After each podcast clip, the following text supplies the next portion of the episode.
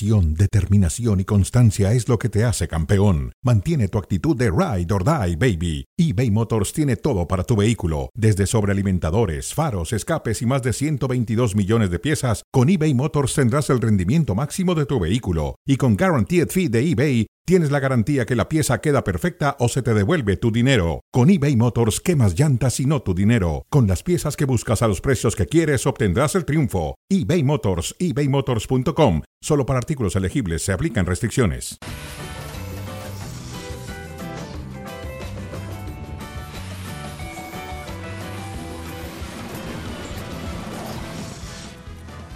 Hola, ¿qué tal? Muy buenas tardes. Bienvenidos a Cronómetro a través de ESPN Deportes y de Star Plus.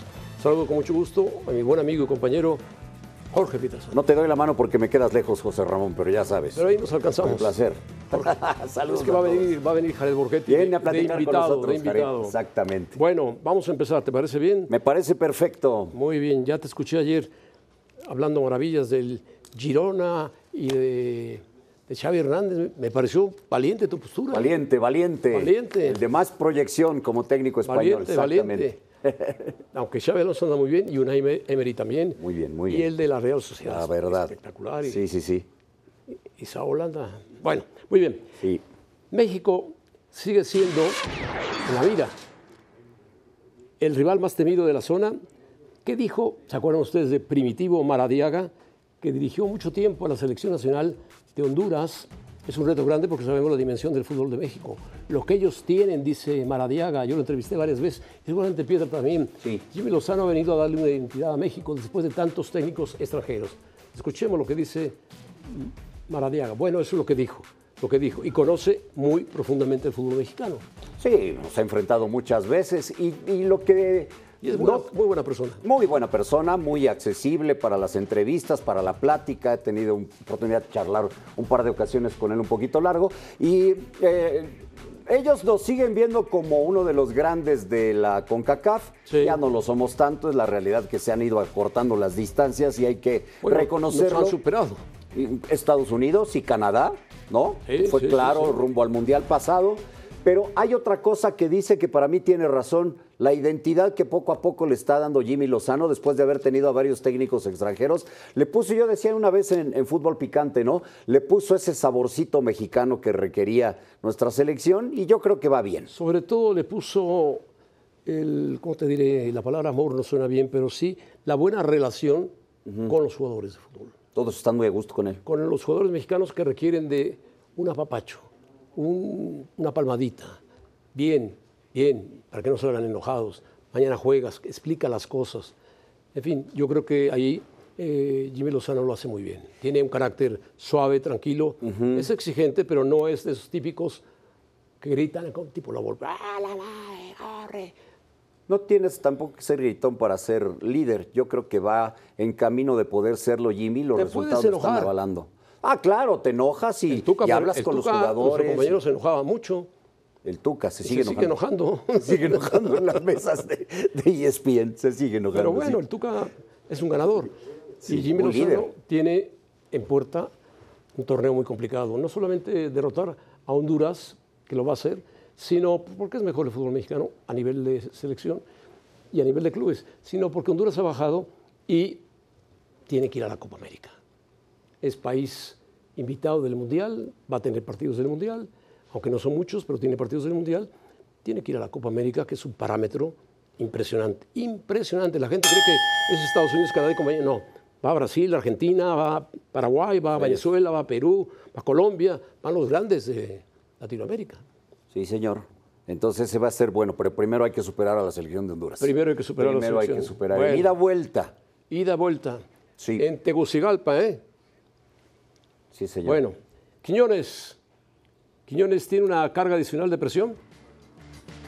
Eh, sí, me parece que sí. Yo quiero ver cómo se va a comportar con la selección cuando, desde mi perspectiva, se dé cuenta de que no va a iniciar el partido. Vamos a esperar a ver qué, a ver qué pasa, ¿no? Y a, y a escuchar una opinión muy importante al respecto, José Ramón. de alguien que jugó al fútbol y jugó en un puesto de goleador y metió, yo recuerdo aquel gol que hizo goles. a Italia, fantástico, fantástico de cabeza. ¿Te acuerdas? ¿Cómo está José? Sí, claro. Todavía. Eh, bienvenido. Todavía. Yo ya le he dicho. uno de tus mejores goles, ¿no? Sí. Ya le he dicho a Sí. Jared El mejor, el yo- mejor gol. Sí, sí, se me salieron las lágrimas con, de emoción con ese gol. Vi unas cuantas mensajes. No sé por qué. Hay veces que No, uno- a ti te podían salir todas las lágrimas que quisieras. Y decir, a ver cuándo lo repito otra vez, pero bueno. ¿para qué? Maravilloso gol. Sí. Bueno, vamos a platicar contigo, Jared, que además conoces mucho de la selección, te involucras mucho con la selección. Dice Alberto García Aspe, hay que recordar que son muy pocos los que han funcionado, los naturalizados. No han funcionado en selección nacional. Y jugó contigo, Alberto García. Sí, sí, jugamos juntos en la sé en a qué se deba. Copa América. o si es a que Copa se debe a una presión extra por ser naturalizado. ¿Qué dijo Lucas Ayala? Que fue naturalizado. Siempre queremos cargarle a naturalizado en la mochila. El que tiene que salvar todo y el que por tener a un naturalizado, él me tiene que llevar a esa fase donde no estuve en un mundial. Bueno, punto de vista de Lucas Ayala que no brilló en la selección para nada. Muy pocos partidos. ¿Tú crees que haya presión para Quiñones? Eh, sí. Y sin querer se la han puesto de adentro. Y de afuera también. Sí, bueno, de afuera ya, ya lo sabemos, pero también de adentro la misma eh, federación en, en sacarlo en todas sus redes sociales, en ponerlo como el mexi- eh, un mexicano más y, y- y decir, bueno, ya tiene la playera. Yo creo que a ningún mexicano llegando a la selección mexicano de nacimiento lo habían expuesto tanto así en, en un primer llamado. ¿Estás de acuerdo? O como, ¿por qué la Lo diferencia? pones como un llamado especial, exacto, y eso sí te genera presión. Claro, decir, a ver, estoy de acuerdo, si ¿eh? están Bueno, tú estuviste cuando jugó Ciña. ¿Ciña tenía presión? No, no, yo creo que no. Era otro perfil. Acuérdate que él venía de Toluca, un equipo que a lo mejor mediáticamente jugaba no muy es bien, jugaba medio campo. Jugaba bien, jugaba medio campo. un gol de cabeza. No, no se hablaba tanto de que hay que naturalizarlo y hay que Sí, naturalizarlo. sí, sí, sí. Y el problema de hoy en día es que nos vamos con esa regla. Alguien, un, un extranjero está jugando bien, hay que checar si no ha jugado su selección y lo podemos naturalizar. Sí. ¿no? Entonces yo creo que nosotros mismos vamos generando esa parte de decir, sí hay que naturalizar a tal, hay que naturalizar a este y hay que naturalizar al otro. Yo la verdad no tengo nada en contra de ellos, pero sí creo que hay veces que exageramos en, en querer Sí. naturalizar a uno y a otro y a otro y a otro. Yo, yo creo que es una exageración. Me parece que el momento que vivió eh, Quiñones fue mejor con el Atlas y el bicampeonato que lo que tiene ahorita, pero también las mismas redes sociales han incrementado esto. Cuando Ciña fue no ha tenido un mal torneo en América, ¿eh? No, pero no es lo mismo que cuando estaba que- en el Atlas. No, lo que pasa es que en América, eh, perdón, en Atlas brillaba más porque era Nelly Furch. Pero si vamos a esperar que brille como brillaba con Atlas, me parece que también estamos equivocados. estamos Entonces tenía equivocados. que poner Sí. de cabeceador a Henry Martín para que le cabeceara a Quiñones y Quiñones escapara. Pero Henry Martín no tiene las cualidades de Furch. No, no, no. Ni la estatura, ni nada. No, ni la estatura. Por ahí la, puede- la tiene sin duda Chaquito Jiménez, pero... pero no juega así, Chaquito. Chaquito es punta. Así es. Tú como goleador histórico de selección nacional, mi querido Jared, ¿qué delantera crees que va a jugar el partido contra Honduras, el primero? El primero... eh, A ver, escoge y el los tridente. dos, creo. eh. Para mí, eh, por el lado izquierdo va, tendría que meter a Chucky, eh, recordando esos inicios en, en Pachuca, cuando jugaba por, por lado izquierdo y tenía ese recorte hacia el centro para buscar el disparo de pierna derecha, que así también mucho tiempo lo, lo hizo en, en Holanda, en su primera etapa. El centro delantero, Santi. centro delantero Santi, Santi Jiménez, y por derecha un jugador que en los últimos cinco años, si así lo quieres ver, cuatro o cinco años, es el jugador que más goles tiene en la selección. Antuna. Antuna. El que, alguno de los que más critican, pero es el jugador Sí. que más responde y el que más goles tiene. Y ahora Junto tiene un buen suplente, ¿eh? Sí, sí, sí. Muy buen suplente, muy Sí, buen. sí. Que lo va a apretar más Antuna, ¿eh? Sí, pero es qué bueno. Chino Huerta. Pero Chino Sí, Huerta está Chino puede por jugar izquierda. por izquierda, juega más Sí. en Pumas por izquierda. Pero es lo que yo te quería preguntar, porque Antuna, Antuna se pone a la verde y es otro. Sí. Irving Lozano, el Chucky, juega más en México por izquierda, está jugando en- Holanda por izquierda, aunque en Napoli jugaba por, por la derecha. Sí, sí, Ajá. por derecha, que, que si bien es cierto, eh, por derecha sirve mucho para eh, ayudar a un centro delantero. y, y lo hizo mucho en, en el torneo ¿Y pasado. dónde pondrías Borghetti a mucho, ¿no? Quiñones? Si es que lo pone de titular. Aquí no es como jugaba en, en Atlas, por izquierda. Por izquierda yendo a una, a una segunda jugada. a Antuna.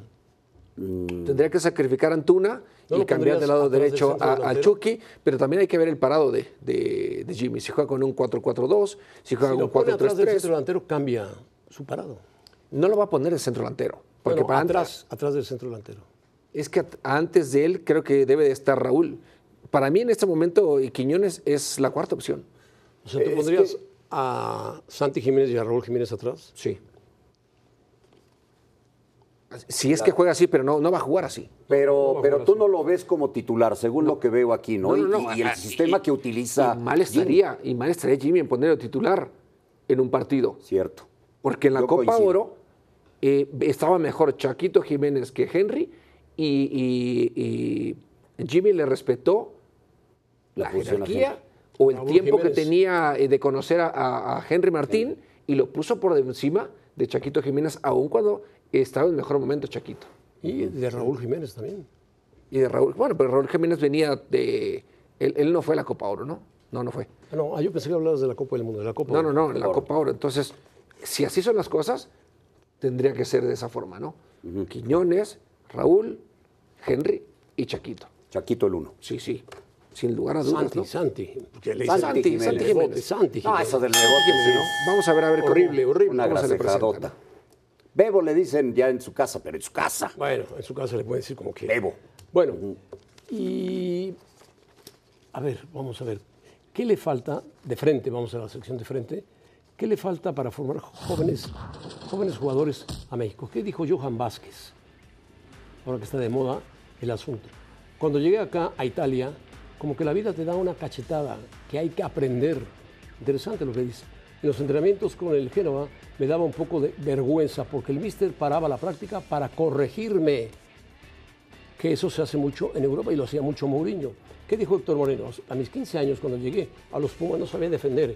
Y cuando llegué a Roma, 2017, me di cuenta que seguía sin saber defender. Ándale. Y llegó a un fútbol que maneja muy bien la defensa, que es Italia. Sí, eh, yo creo que hay muchas cosas que nos faltan por aprender y esto es un golpe fuerte para las fuerzas inferiores, para los entrenadores de fuerzas inferiores, para los formadores de jugadores de fuerzas inferiores. Y una cosa que creo que, que tenemos que implementar mucho en los, en los jóvenes, la intensidad. Intensidad en los jóvenes, en la marca personal, no solamente en, eh, en cómo hacer parados, cómo hacer recorridos, cómo marcar en zona, cómo marcar sin balón, eh, sino también en, en la parte de, de exigencia personal. ¿no?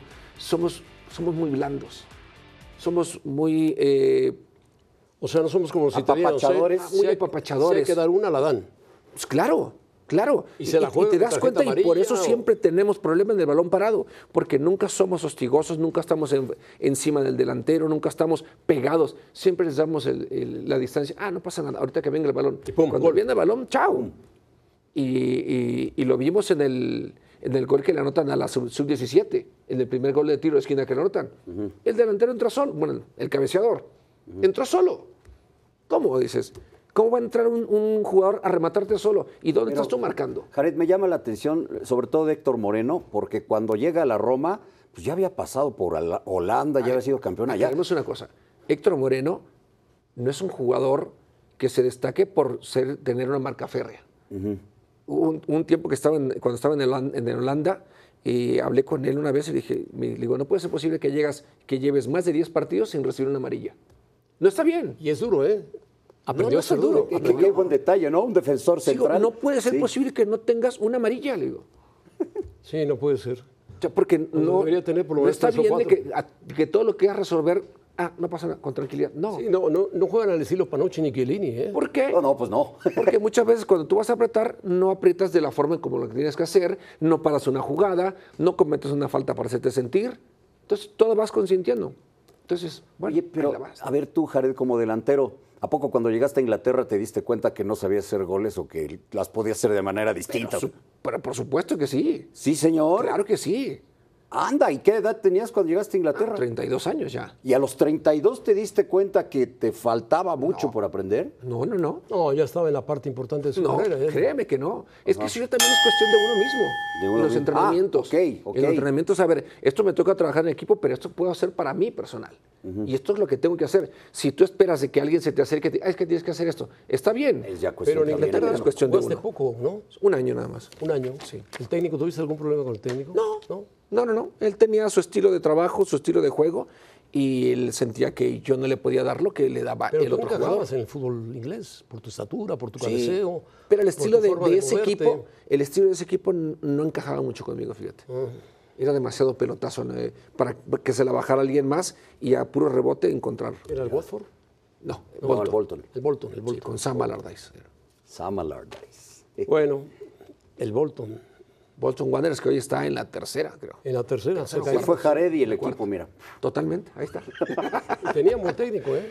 Sam Allardyce, teníamos un equipazo, J.J. Okocha, Hidetoshi Nakata, eh, Iván Campo, Kevin Davis, Kevin Nolan. En campo era central. Gary Speed, ¿te Español que acuerdas ese- pegaba ese- unas patadas terribles. Sí, Terribles, terribles, terribles, ¿sí o no? sí. Uf.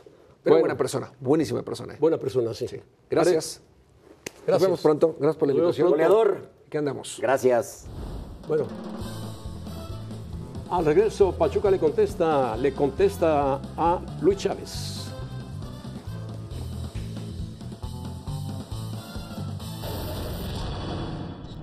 Bueno, vamos al detector de mentiras. ¿A quién creerle?